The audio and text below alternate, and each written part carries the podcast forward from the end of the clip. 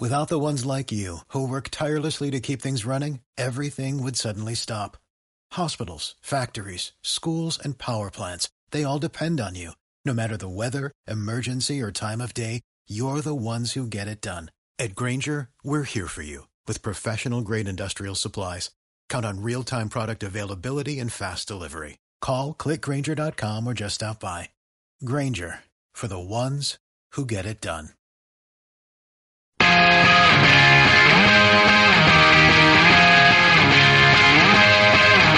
Ahora, en Radio Sol Albal comienza Mundo Mestalla, presentado por Cristian Jiménez.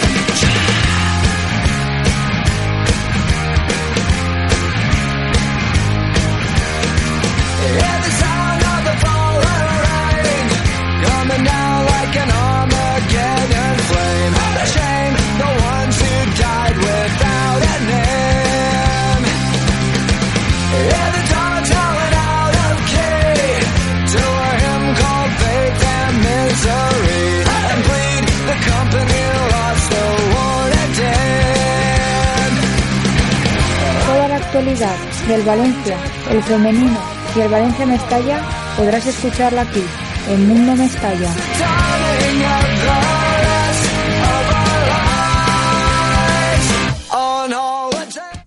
Bienvenidos a Mundo Mestalla, el programa por y para valencianistas. Primer programa de este 2020. Chaparrón, el tiempo y lo que no es el tiempo. Vaya chaparrón nos cayó ayer en Mallorca, 4-1, una goleada que deja al Valencia muy tocado después de un mes prácticamente. Hace la última victoria del equipo de Celades. En la primera parte ya iba perdiendo el Valencia por tres goles a cero. Señal de que las cosas no estaban saliendo nada bien. La imagen del Valencia sin duda lamentable. Un equipo sin ambición.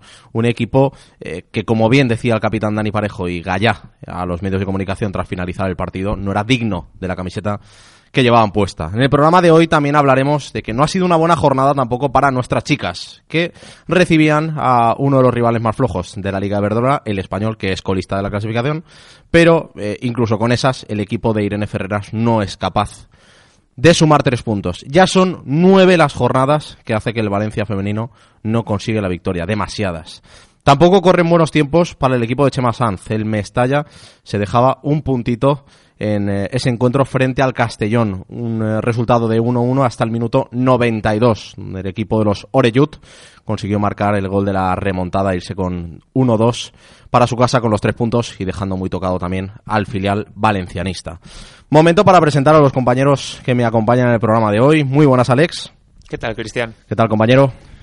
Pues aquí estamos, digiriendo, eh, no sé cómo, no sé cómo adjetivarlo, lo que vimos ayer por la mañana. Mucho de lo que hablar, ¿eh? O, o muy poco, no lo sé. Ya veremos, exacto. Y nos acompaña también en el programa en el día de hoy un seguidor que ha querido estar con nosotros. Eh, he de decir que llevaba bastante tiempo ya queriendo venir al programa y yo me alegro muchísimo de tenerte hoy aquí con nosotros. Vicent, muy buenas. Muy buenas. ¿Qué tal? ¿Cómo estás? Pues aquí estamos, intentando despertarme aún de la pesadilla que vimos ayer por la mañana. A ver qué tal afrontamos el partido de entre semana contra el Logroñés. Desde luego no era ni muchísimo menos lo que nosotros teníamos pensado, ¿no? No, la verdad es que no. El Valencia venía de perder, o sea, de no conocer la derrota desde noviembre eh, en el Benito Villamarín contra el Betis. Y bueno, la verdad es que fue un jarro de agua fría. Además, esta jornada que todos los rivales directos habían pinchado, una victoria una victoria significaba estar a un punto de, de Champions League a estas alturas. Y bueno, creo que esta, esta derrota ha sido muy dura. Eran muchos los condicionantes, ¿eh? Los resultados que ya se habían dado, la derrota del Sevilla, la derrota del Atlético de Madrid sorprendentemente contra el Eibar, y el Valencia se plantaba en ese domingo con esa posibilidad de quedarse a un punto de los puestos Champions. Nada más lejos de la realidad, ¿vale? Siempre que tenemos una opción, la tiramos al garete. Contra Sí. el Mallorca no iba a ser menos. Sí, pero eso es- también se puede ver mm, de una doble forma. Es decir, no has, no has aprovechado la oportunidad, pero claro, tampoco te han recortado puntos, por otra parte. Solo te, las, todos- solo te los ha metido el Getafe, que es el único que ganó de los que es- están peleando por la Champions. Mm, Evidentemente la imagen ayer, pues mm, yo creo que los que me leen desde hace muchos años, que no son muchos, por suerte por desgracia, saben que no tiendo a, a digamos, a decir que la intensidad o, el, o la actitud ha sido una causa de la derrota, pero es que lo que vimos ayer en Son Moix no tiene otro nombre. Es decir, el Valencia no puede no jugar al 100%, porque si juegas, ya es que tampoco jugaron ni al 90 ni al 80, no sé a qué intensidad jugaron. Si es que lo, lo, dije, lo dijo hasta el entrenador cuando salió a la rueda de prensa, con otras palabras, dijo, nos ha, nos ha fallado la activación. Lo mismo de, no ha sido una manera de decir que no has luchado, que, que no ha sido intenso. Es que, claro, ves a Diacabí, un tío de casi dos metros, perder todos los duelos contra Budimir, que parecía Ronaldo, pues es que, claro, partiendo de esa base ya es imposible ganar porque no tienes a Messi en el equipo. Entonces, ¿De, de dónde ha salido este delantero, Alex? Pues yo lo tengo. La, la, primera vez que lo vi fue el año pasado en segunda división y ya era un delantero que me gustaba bastante. Yo, yo, sé que tú lo conoces, ahí la pregunta. ¿eh? Pues yo lo conozco del, del, año pasado de segunda división. Delantero alto, fuerte, autosuficiente. Que es verdad que no tiene mucho gol, pero bueno, que ya lleva ya ocho goles en la liga, que no está nada mal para, para jugar donde juega, que es en el Mallorca. Y al Valencia le cascó dos. Así es. No está mal, no está mal. Claro, un poco condicionado por el, el, asunto, pero bueno, que ya lleva ocho goles, que no está nada mal. En la primera parte, Vicente, 3 a 0, ¿eh? Sí, la verdad es que nos marchamos al descanso, pues faltos de esperanza, digamos. Aunque nunca se perdió en este equipo, porque hemos visto ver al Valencia eh, hacer remontadas espectaculares, como el año pasado en Copa o incluso el año pasado contra el Girona si mal no recuerdo, que marcó Ferran Torres en los minutos finales. Y bueno, no pudo ser finalmente y esperemos que esta imagen no sea, no sea muy habitual en lo que queda de liga. ¿Para ti se ha caído el equipo? Sí, esta, este partido yo creo que no sé si tal vez vendría de la dinámica que se mostró ante el Valladolid, Real Madrid, aunque fuera en Supercopa realmente el último encuentro liguero, que fue contra el Valladolid, a pesar de puntuar, mm, no dejó buenas sensaciones. Quizás es un.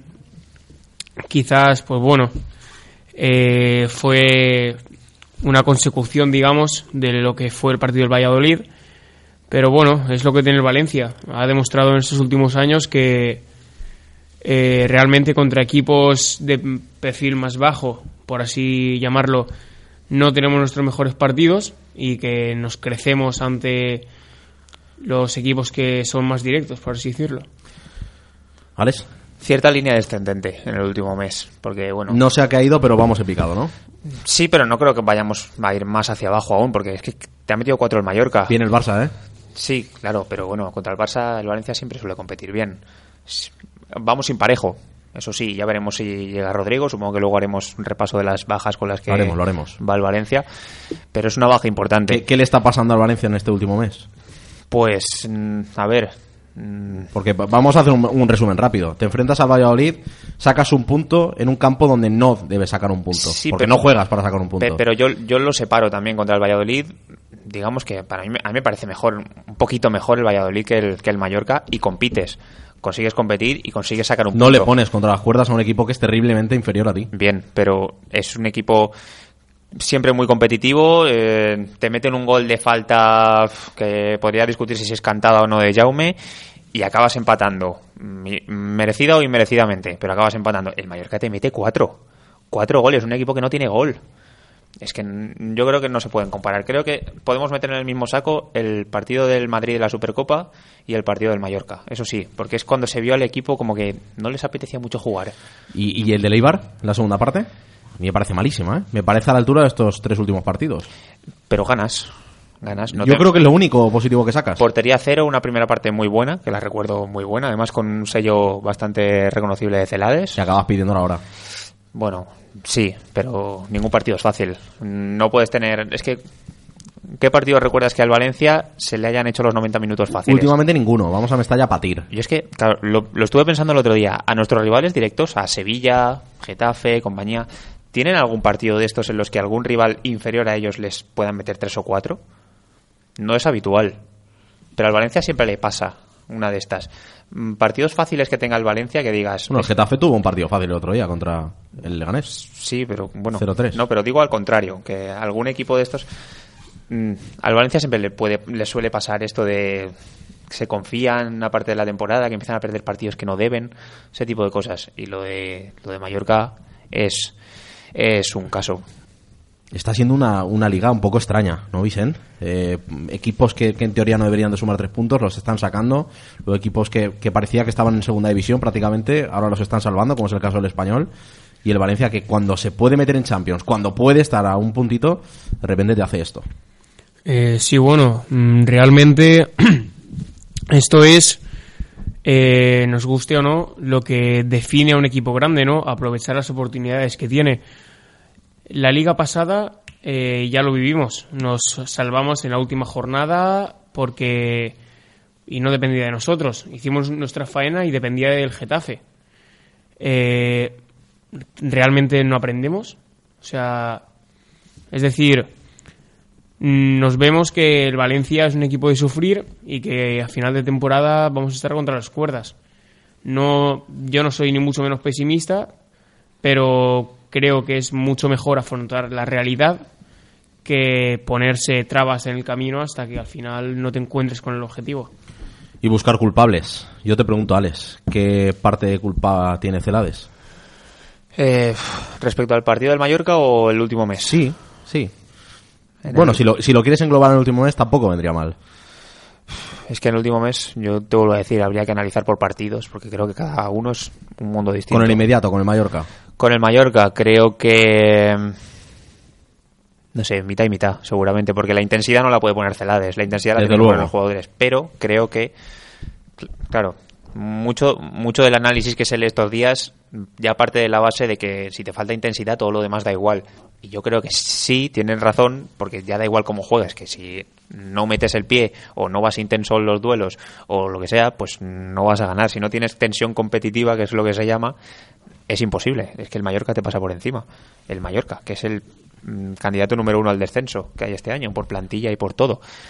Mm, Podríamos decir de alguna manera que es el propio Celades quien no ha inculcado o ha inyectado esa importancia al partido contra el Mallorca.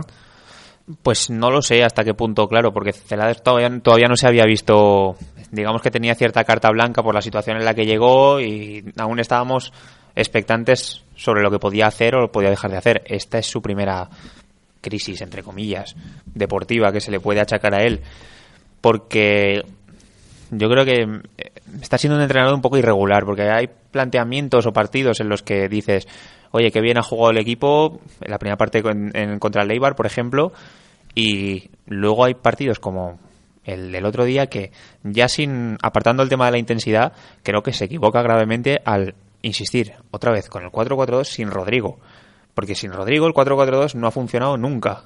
Nunca. Es que es la pieza clave de ese sistema, tener un segundo punta que te haga lo que te hace Rodrigo. Gameiro y Maxi Gómez no saben jugar juntos, no ha funcionado nunca. Creo que lo llevamos aquí, o al menos yo, lo- yo en este programa lo llevo repitiendo semanas.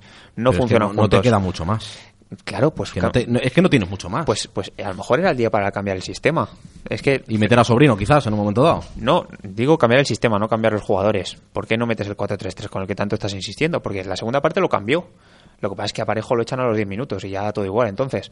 Pero el 4-3-3 era día para meterlo, porque podías meter arriba a Maxi Gómez solo, luego metes a dos bandas que sí que los tenías, y en el centro del campo tenías efectivos de sobra. Tenías a Soler, tenías a hasta que te los pulsan, a Condovia y Coquelin estaban disponibles también. A lo mejor era un sistema que te podía haber servido un poco más para controlar el partido un poco mejor, porque en la primera parte, además, recuerdo buscar la estadística, bueno, la estadística, el, el dato, como se diga, eh, a la media parte, y Parejo no pasó del centro del campo, porque no pudo. O sea, todo el mundo criticó el partido de Parejo porque sí, fue mediocre, evidentemente, pero es que el equipo no le dio ninguna solución. Cada vez que tenía el balón, es que no tenía un pase claro que dar, porque no tenía a Rodrigo y porque el sistema tampoco acompañaba.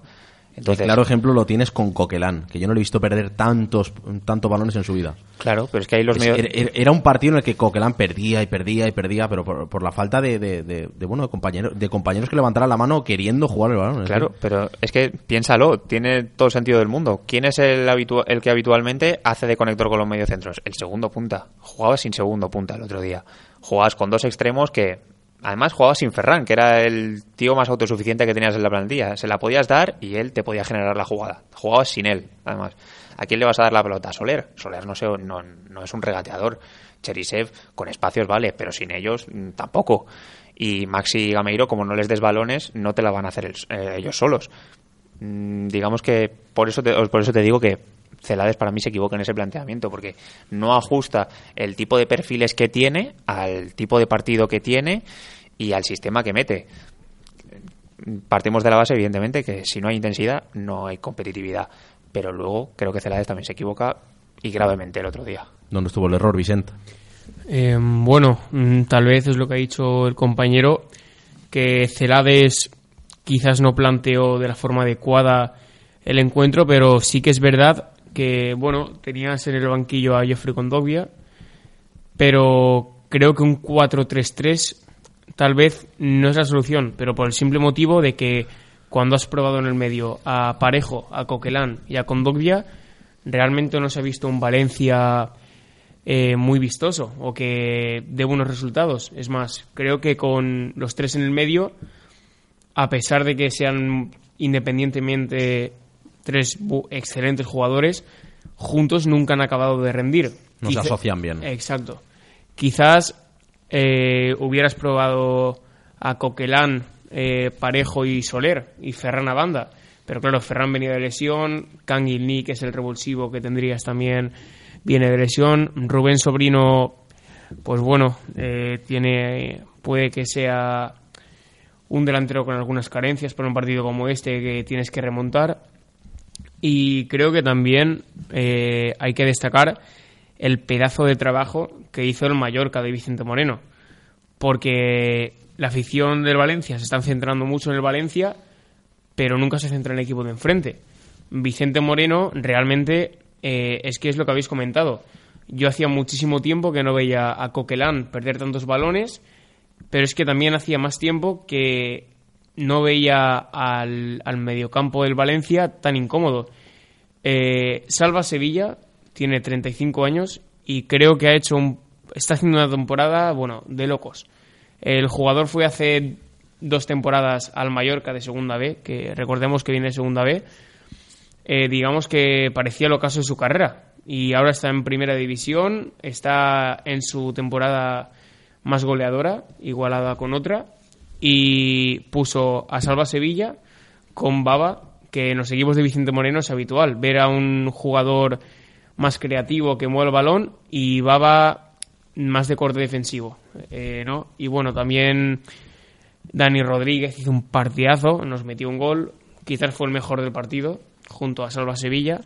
Y bueno, también se, se notó que sus dos puntas, a diferencia de los nuestros, se entendían. Eh, ante Budimir y el Cucho, Cucho es un gran jugador que ha estado lesionado y parece que ahora se está, está cogiendo tono. Y bueno, eh, es lo que habéis dicho, al contrario que Maxi Gómez y Gameiro, ellos sí que se entienden. Hay que darle mérito también al Mallorca, ¿eh, Alex? Hay que darle mérito, pero yo creo que...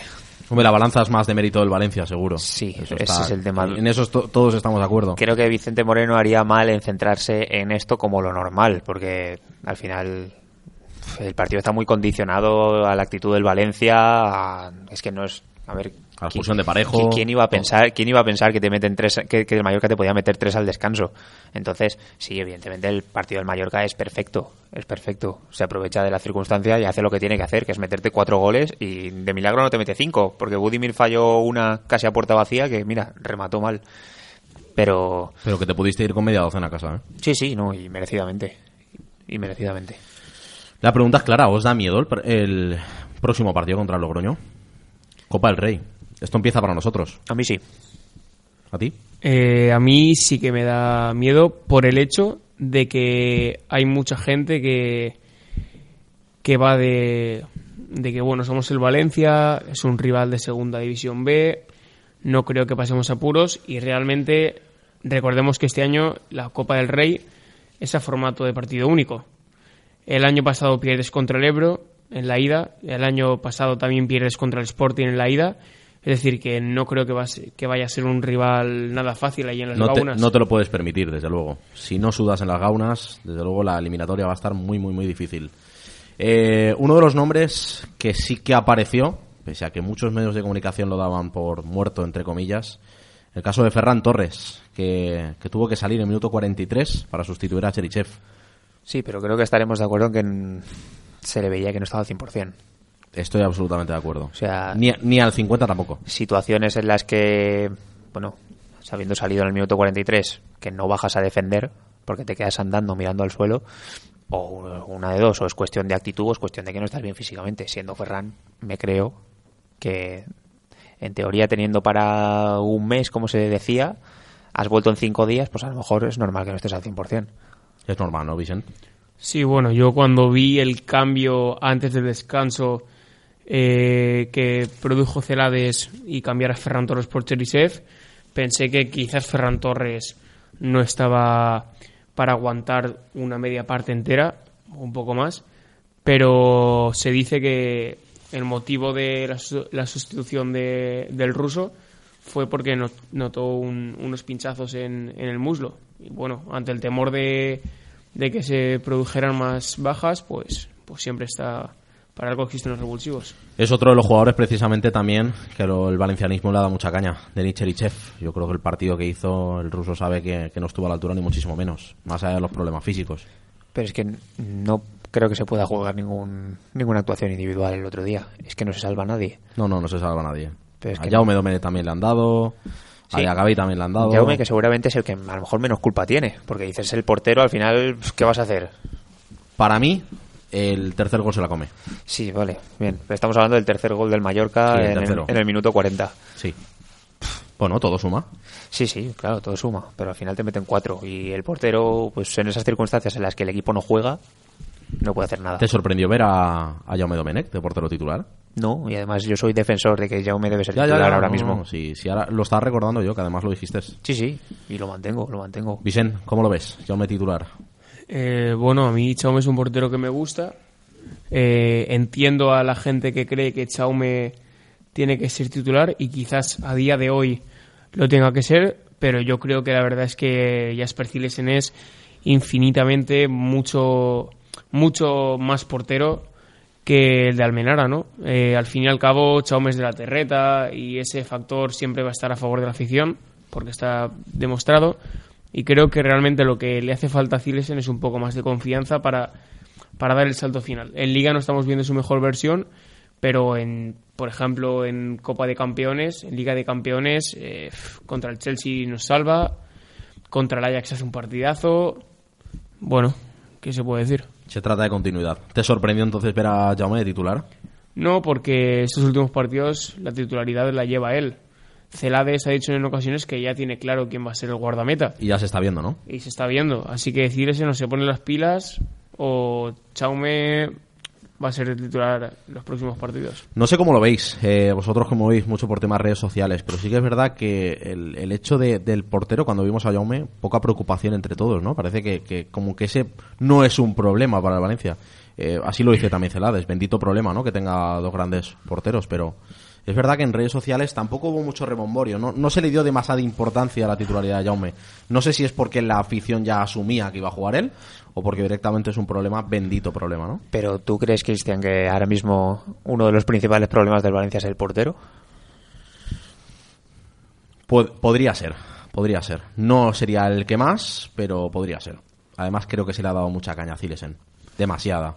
Caña que lo vas guardando en un saco y al final todo eso pesa, ¿eh? Yo caña no sé si se le ha dado, pero creo que estamos de acuerdo Mucha. en... En redes sociales mucha, Alex. Sí, claro, pero merecidamente, yo creo. Porque es que es un portero... no estamos hablando de merecer o no. Estamos hablando de que se le ha dado mucha caña. Ya, pero ¿Y tú al final pones a Jaume para quitarle presión a Cilesen o pones a Jaume porque es mejor? Yo pongo a Jaume por demérito de Cilesen. Demérito de Cilesen. Sobre todo por demérito de Cilesen. Estás castigando a Cilesen entonces. Sí, claro. Cilesen, a ver, es que son dos cosas. Primero, Cilesen, tú lo fichas para ser titular indiscutible, porque es el sustituto de Neto. Pero en los Con, Ma- con Marcelino, ¿eh? Sí, sí, bueno. Vale, vale. Es el portero que es el portero titular que has traído, que ha traído tu club. Y que lleva aquí agosto, septiembre, octubre y digamos que en diciembre empieza a ser titular Jaume, no me acuerdo de la fecha cuando empezó a ser titular Jaume. Pero, un mes. pero durante cuatro o cinco meses Cilesen es un portero absolutamente irregular, nulo con los pies y que en toma de decisiones deja bastante que desear. Mm, No sé, al menos por respeto al trabajo de Jaume, ¿no creéis que mm, sí que se merece esta oportunidad? Al menos darle una...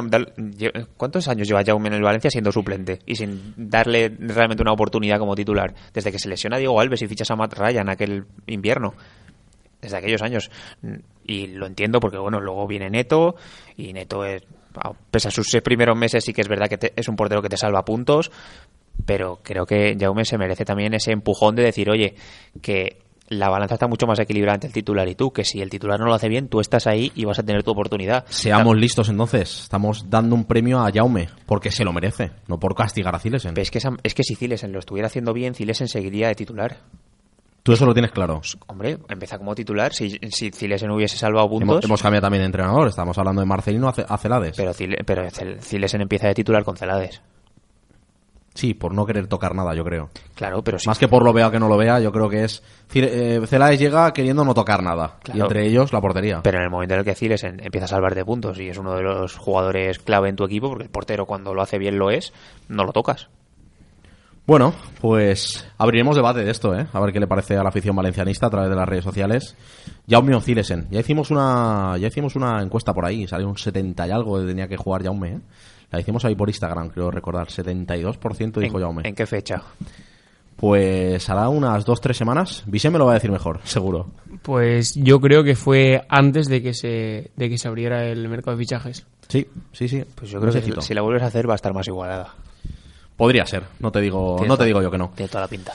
Si os parece, vamos a hablar del mercadeo, un poquito. Suena Paco Alcácer. ¿Qué os parece? Ahora mismo innecesario. Yo creo que esa es la palabra que lo define al fichaje de Paco Alcácer, ¿eh? Innecesario completamente. ¿Te ilusiona, Vicente, la vuelta de Paquito? Mm, hombre, eh, creo que no lo habéis podido escribir mejor. Creo que si llega, llega en el momento más innecesario eh, al club bueno, eh, si al fin y al cabo viene cedido y no nos cuesta un gran dinero, pues bueno, no lo veo con malos ojos, teniendo en cuenta que es un jugador que tiene experiencia en competición europea y ahora tenemos los octavos contra el Atalanta. Y bueno, eh, tal vez me encantaría por el Chimi Ávila, que también ha sonado. Pero bueno, es verdad que al fin y al cabo parece hoy en día más realista Paco Alcácer que el Chimi. Sí, sí, es verdad. Eh, ¿Dónde está el problema o el, o el, no acuerdo? ¿no? Eh, básicamente que el Valencia no quiere pagar un traspaso por Paco Alcácer, que todo sería una opción de, de, compra, no sabemos si obligatoria, pero que parece que en el Valencia confían en el que vaya a cambiar en esos 10 días que quedan de mercado y el Dortmund pueda acceder a Paco Alcácer en el Valencia. Eh, lo hemos dicho ya, la palabra es innecesario completamente. ¿Por qué apostaríais vosotros para reforzar este mercado de invierno en estos 10 días que quedan?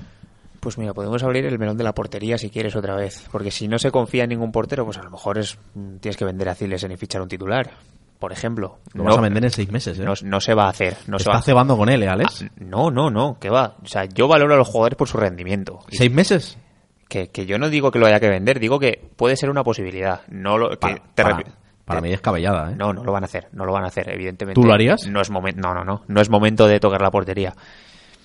Lateral derecho, creo que todos estamos de acuerdo que es la posición ahora mismo prioritaria para reforzar, porque Piccini, bueno, tiene que volver todavía, no sé si a finales de este mes volverá, febrero o por ahí, luego tiene que coger el ritmo de competición. Ya te plantas mínimo, mínimo finales de febrero o marzo, se está acabando la liga ya, se está acabando todas las competiciones, te quedarán, ¿cuánto? Dos meses, a lo mejor tienes que fichar a otro, sacar cedido a Thierry Correia, en quien no se confía.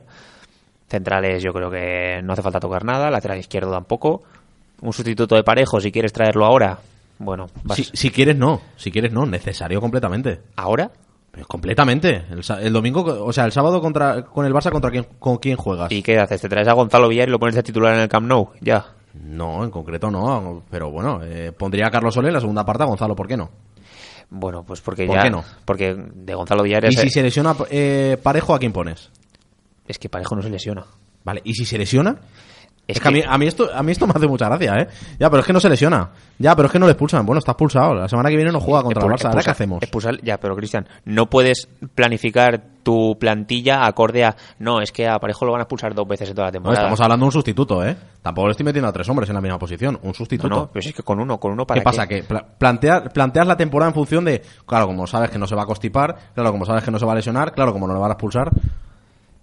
Pues es que precisamente por eso no se ficha. Es un poquito temerario, ¿no? Bueno, temerario, ¿cuántos años llevamos así?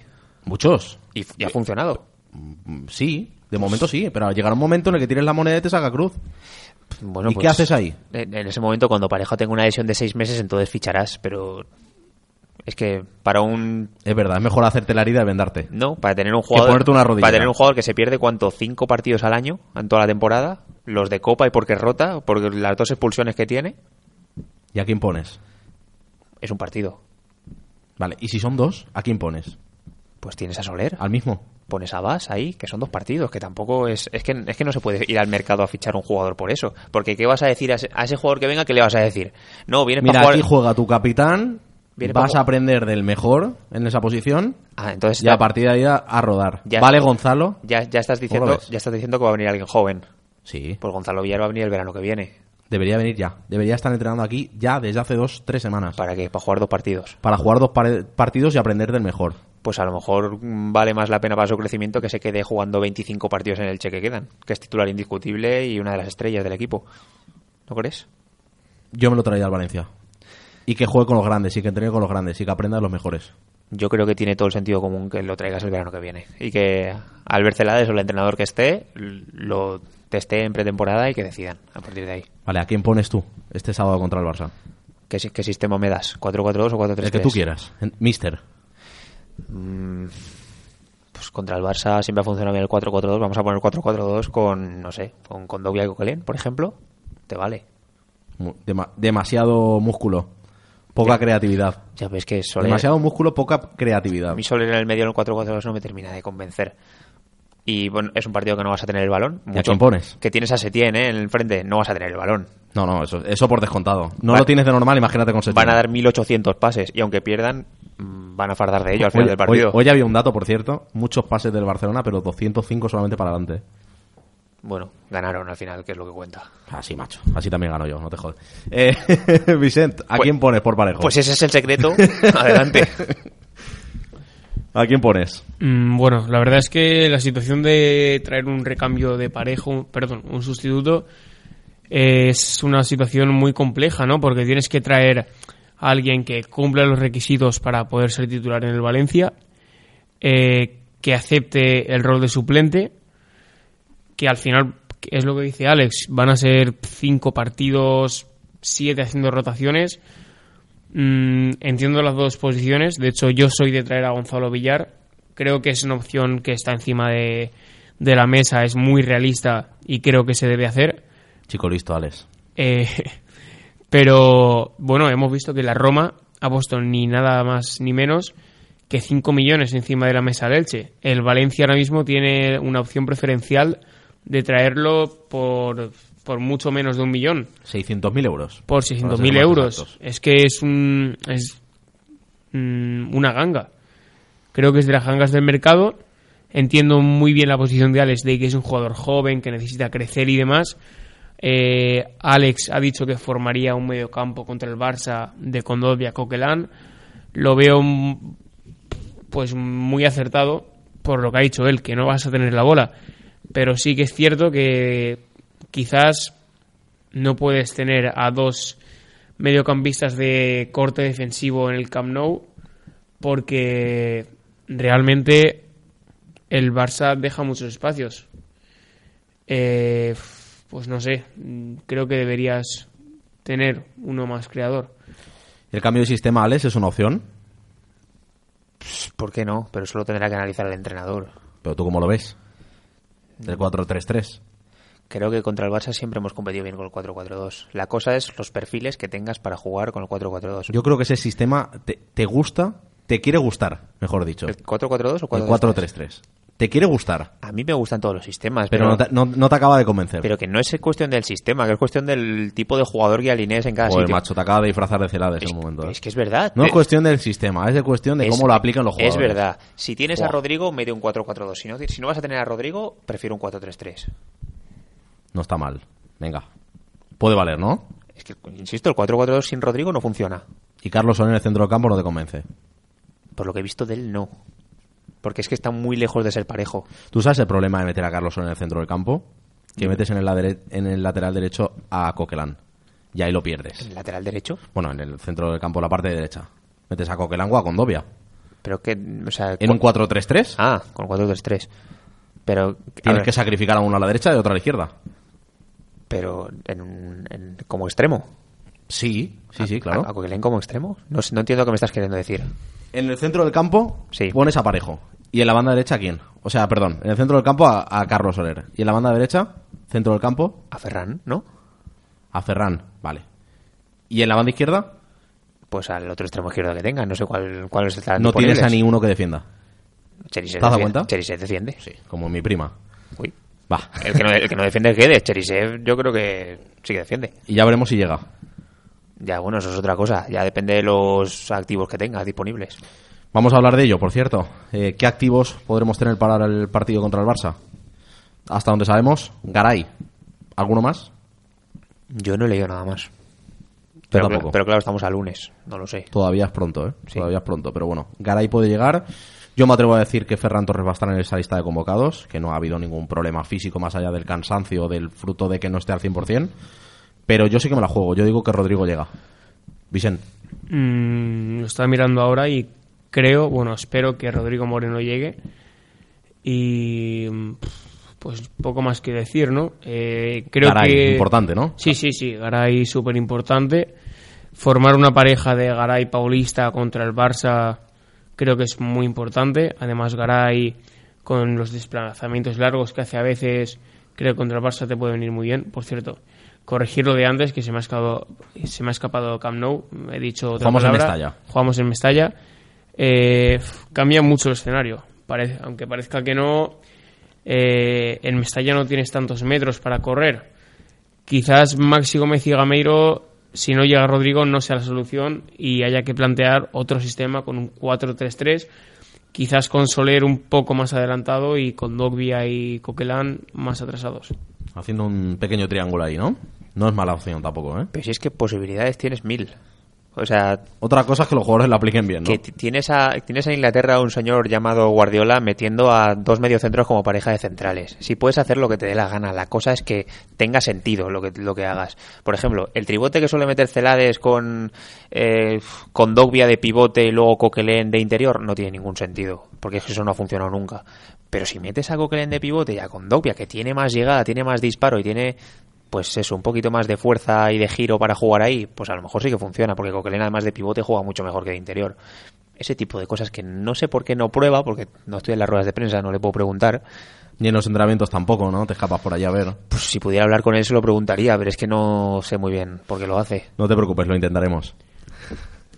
Sí, Eh, bueno, también otra opción que no hemos valorado sería la de poner a Daniel Vaz en el centro del campo y poner a Chaume Costa en el lateral derecho, cosa que Celades ya hizo contra el Real Madrid.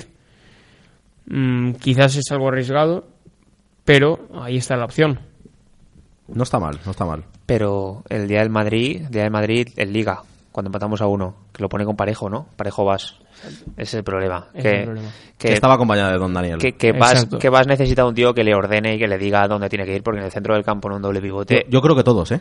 sí, yo creo que todo el equipo necesita a alguien que lo ordene, que le diga, que le chille y que le mande. Sí, pero al final Coquelin y Parejo se complementan muy bien. Vas no deja de ser una pieza que metes ahí un poco con calzador, porque él no es medio centro. él- No, ni es medio centro, ni es lateral. Pero- todavía no le hemos eh, ubicado un sitio. Pero- Juega a todos los lados, pero no. A ver, digamos que por sus características lo que mejor le vendría a lo mejor es ser carrilero derecho, pero el carrilero derecho, pues bueno, puede jugar en toda la banda, en, en el Celta ha jugado de interior en un 4-3-3, cosa que no tienes, y cosa que cuando tienes un 4-3-3 no lo has probado ahí en la vida. Entonces, pues bueno, yo soy de los que metería a Coquelin con Dogbia, como mucho metería a, metería a Soler en medio. Bueno, ya veremos a ver lo que hace el Valencia. Recordamos el horario que será el sábado a las 4 de la tarde en el Estadio Mestalla. Todavía quedan entradas. La más barata hay que rascarse el bolsillo, ¿eh? 85 euros, la entrada más barata. Aquel que tiene pase, gloria bendita. El que no, pues eso, toca romper la hucha. Con la cuesta de enero todavía cuesta más. ¿Tenemos secretaría técnica? Tenemos secretaría técnica. Eso parece, ¿no? El Valencia ha sacado un comunicado oficial esta mañana, bien prontito, eh, por cierto, diciendo que uno de los eh, estandartes para mí del Valencia, un gran portero, con un gran recuerdo que dejó aquí en Mestalla, César Sánchez va a formar parte de la Secretaría Técnica como director general. No llega solo. Gran recuerdo, sí, estandarte. Para mí sí, ¿Por qué? para mí sí. ¿Estandarte? Que le quiten la lona de Mendieta y que pongan la de, la de César. Pobre Mendieta. Lo siento, cada uno recoge lo, lo que siembra. Ok, Google. Dime, Alex. ¿Qué momento, Cuéntame. ¿Qué momento nos regalaron? ¿Qué quieres que te cuente? Fue, la- fue lamentable. A todos los efectos fue lamentable. Pero, ¿A quién se le ocurrió hacer eso? No lo sé. No lo sé. Ya le tuvieron que pagar demasiado a Mendieta para hacer el ridículo que hizo. Pues sí, la verdad. Y fue bochornoso. Pero bueno, llega César Sánchez, la secretaría técnica. Llega Nuevo Mateo Alemán. Llega César como... creo, creo que le han puesto el nombre de director de Director fútbol. general. No, director de fútbol es lo que... llámalo como quieras. Es que no sé si es director general, director deportivo, no sé exactamente qué es. No me llames Dolores, llámame Lola. Pero al final es lo mismo. Director general de la entidad. Sí, sin experiencia en el cargo. Para no variar. Sí, muy, Muy, muy de mérito en esto, ¿eh? Sí, lo he estado pensando esta mañana, que qué insistencia de mérito en contratar gente que no tiene experiencia. Que yo les doy oportunidad a todo el mundo y que hasta que no, no son culpables hasta que no se demuestre lo contrario. Pero es raro, es curioso. Y mi- luego llega Miguel Ángel Corona como jefe de ojeadores, que ese sí que ha trabajado en el Almería, que no sé, ha estado un par de temporadas, hasta que por desavenencias con el jeque que hay ahora, pues ha decidido... Si te digo la verdad, a Corona este lo conocía de los cromos de la liga. Yo sí Poco que- más. Yo sí que recuerdo haberle visto jugar, pero pero, hace muchos como, años ya. Como director de algo, scouting, eh, persona que viaja, Eso ya, o sea, lo sabrán los que están en el Almería. eh, experiencia qué. experiencia de pues un par de años. Bueno, no, no está mal. Es Eh, que- ya tiene algo, ¿no? Es exjugador desde hace no mucho, que, que yo sepa. Hay una foto, por cierto, que han rescatado los compañeros del diario As, si no me equivoco, con Celades, con Corona y con eh, César Sánchez en el Zaragoza. Bonita foto esa, ¿eh? Se reencuentran los tres mosqueteros. Sí, de hecho lo que sé, no, no sé dónde lo he leído, no sé dónde lo que me perdone si me está escuchando por alguna de aquellas, pero eh, según lo que, lo que he podido leer, César es una petición directa de Celades porque no se sentía muy cómodo con Jorge López, porque se ve que Jorge López está muy cercano a la figura de Anil y de Meriton y no se sentía muy cómodo con él y por Bueno, eso era, era lo que querían, ¿no? No, a ver, es que, a ver, es extraño, porque hace poco Anil salió a rueda de, bueno, a rueda de prensa, no sé si, no sé dónde lo dijo, eh, hizo unas declaraciones diciendo que el modelo funcionaba muy bien, que ahora todo el mundo tenía muy claro quién mandaba, que era Lim, y diez días después te ha fichado un director deportivo y un jefe de ojeadores. Pues no iría tan bien, ¿verdad? Pues no sé, no, no tengo muy claro, yo no, no, no entiendo nada de este Valencia en general, pero bueno, una más. Co- cosa rara. Vicente, ¿cómo lo ves? Mm, A ti te pilla muy joven, César Sánchez, ¿no? Sí, sí, me me pilla joven, pero bueno. eh, Más joven todavía, me refiero. No, no recuerdo verle jugar, pero bueno, algún partido suelto sí que es verdad. Mi único recuerdo, si de soy sincero con César Sánchez, es que estuve en la. En el en la de las leyendas. No, no, no, no, no, en la ciudad de Paterna, que me- de pequeño, que me hice una foto con él y poco más. Y bueno, mira, recuerdo más a Corona en el Almería que a César Sánchez en el Valencia. No es mala, ¿eh? Eh, exacto. Eh, la petición, o sea, la información que decía Alex, si no me equivoco, es de Hugo Ballester. Eh, Correcto, de la COPE. Sí, de la COPE. Y es eso, que Celades fue quien pidió la llegada de César, por lo que ha dicho Alex, básicamente. Pues bueno, veremos cómo, cómo transcurre la cosa. Yo tengo clarísimo para lo que viene César Sánchez. Le he leído un tuit esta mañana a Rafa La Huerta que decía, por culpa de César perdimos el partido de las leyendas. Y no es mentira, ¿eh? Y no es mentira, ¿eh? Qué triste fue aquello, ¿eh? ¿Cómo le paró el penalti a Juanito Sánchez? Ay, señor. En fin, hablaremos de pronto de lo que hacen y deshacen César, César Sánchez y Corona. Tienen 10 días para fichar, ¿no? Hará lo que les dejen, ni más ni menos ni menos ni más. Sí, también es verdad. ¿Se espera alguna salida de mercado? Estamos hablando de llegadas, pero ¿se espera alguna salida? Yo no, yo no la veo, ¿eh? Thierry Correia debería salir, por su bien. Debería haber salido hace ya tiempo. Thierry Correia sí, el resto yo no veo que salga ninguno. Todos están siendo más o menos útiles en algún momento. Toquemos madera y que se mantenga. Vamos a hablar del Valencia Mestalla, si os parece. Derrota del filial valencianista por 1-2 en el minuto 92 y con ese empate a 1 el Castellón se va al gato al agua y nos dejaba con cara de tonto una vez más. El Valencia Mestalla que lleva siete jornadas sin ganar. No es poca cosa, ¿eh?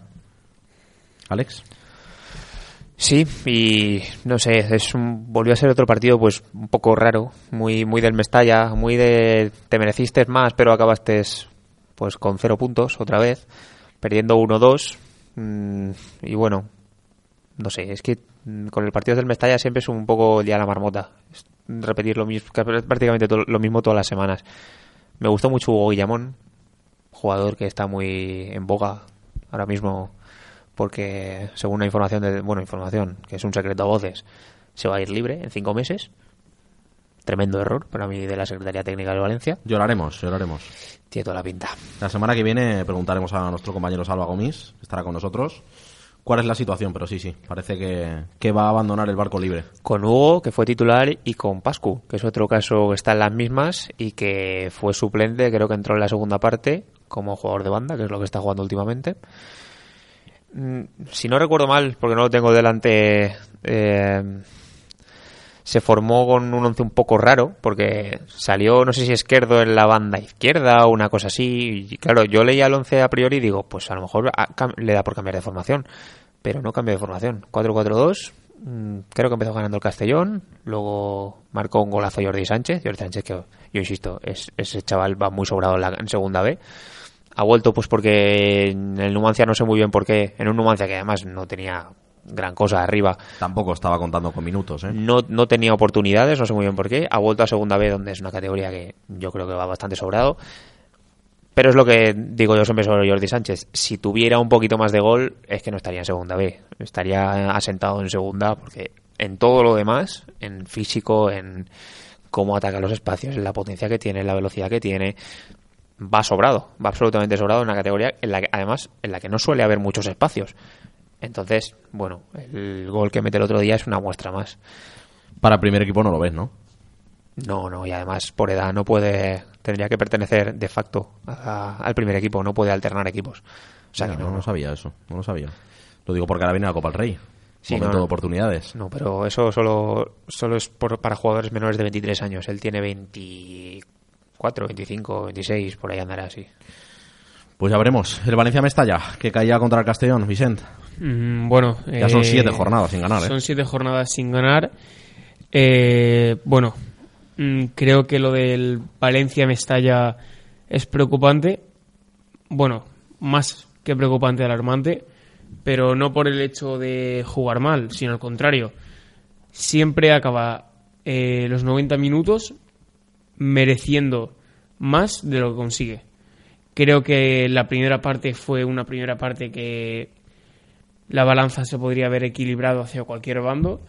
Y la segunda parte, mm, tal vez es porque soy del Valencia y sigo mucho al Valencia Mestalla, pero bajo mi opinión, el Valencia Mestalla se merendó al quinto clasificado. Le pudo meter cuatro goles fácil. Le pudo meter cuatro goles fácil. O sea, si el Valencia hubiera tenido más suerte de cara al gol y tal vez hubiera funcionado mejor de tres cuartos para arriba, podría haberse marchado en el minuto 90 tranquilamente con un 3-1.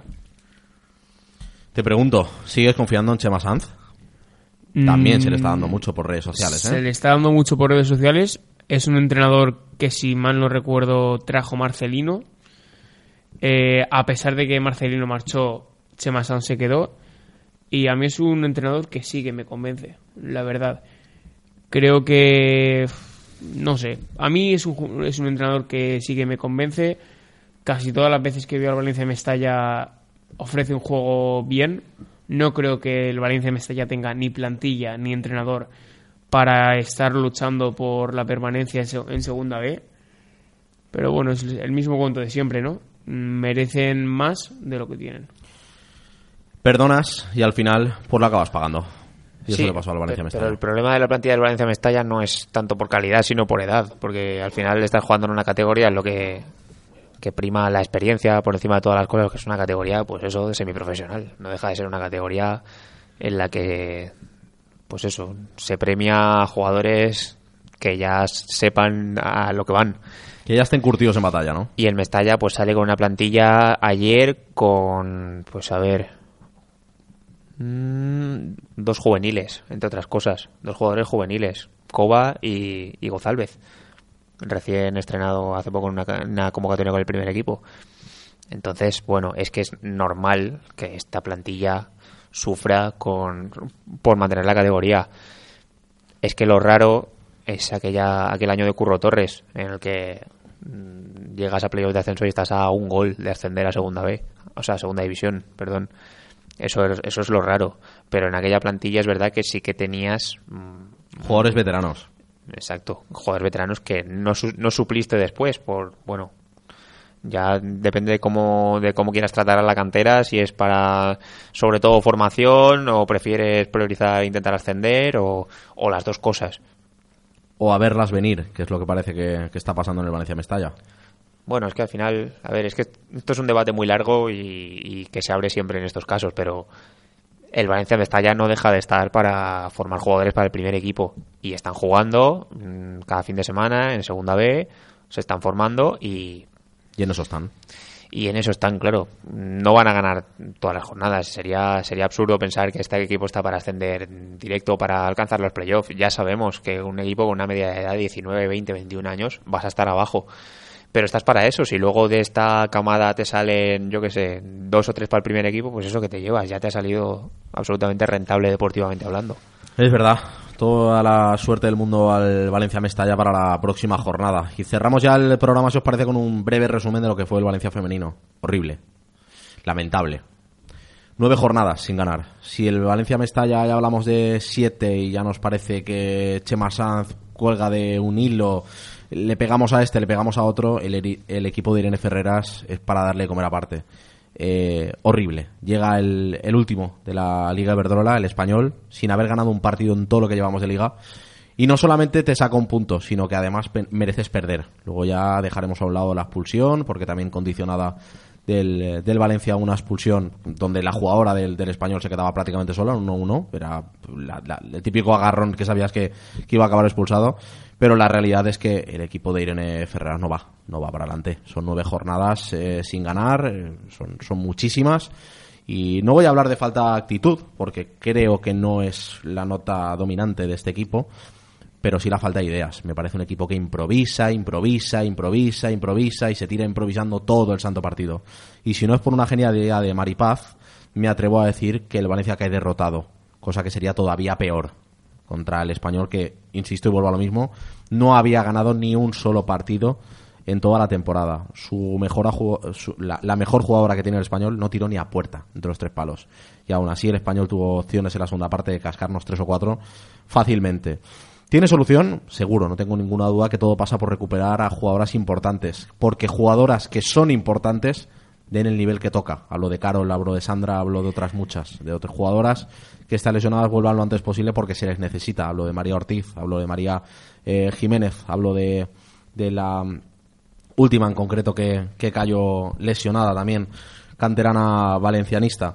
Y todo pasa por, por tener un cambio de chip, por saber a qué jugamos, saber qué hacer en todo momento. Creo que el Valencia femenino está fallando en esto. No tiene una idea clara de juego y esto le está costando demasiados puntos. Tanto es así que pudo dormir en puestos de descenso el equipo de Irene Ferreras. Eh, obviamente para aquel que no siga demasiado la liga femenina, sí que podemos decir que el Valencia, al menos entre los cinco mejores equipos de la Liga Iberdrola, debería de estar, sin ninguna dificultad.